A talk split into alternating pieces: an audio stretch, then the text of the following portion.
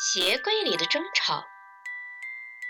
一天晚上，小主人在睡觉，鞋柜里发出了叽叽喳喳的声音。原来是鞋柜里的鞋在选拔鞋长呢。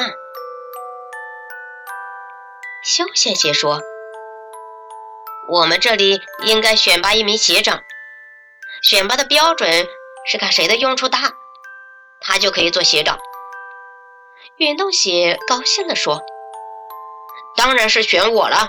小主人上体育课和玩耍时都穿着我，当然是我的用处最大了。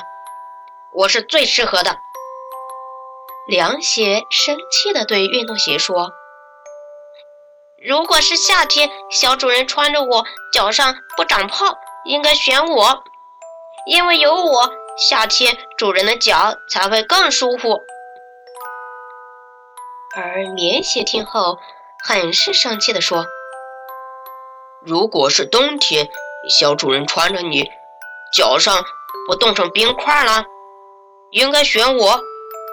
小主人冬天穿着我会感觉脚丫很暖和。”还没等棉鞋说完，凉鞋就和棉鞋厮打在一起。雨鞋叔叔看到他们，很生气地说。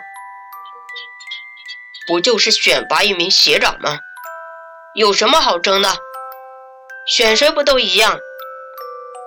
大家听了，想起雨鞋叔叔和小主人在风雨交加的夜晚跑动着，都惭愧的低下了头。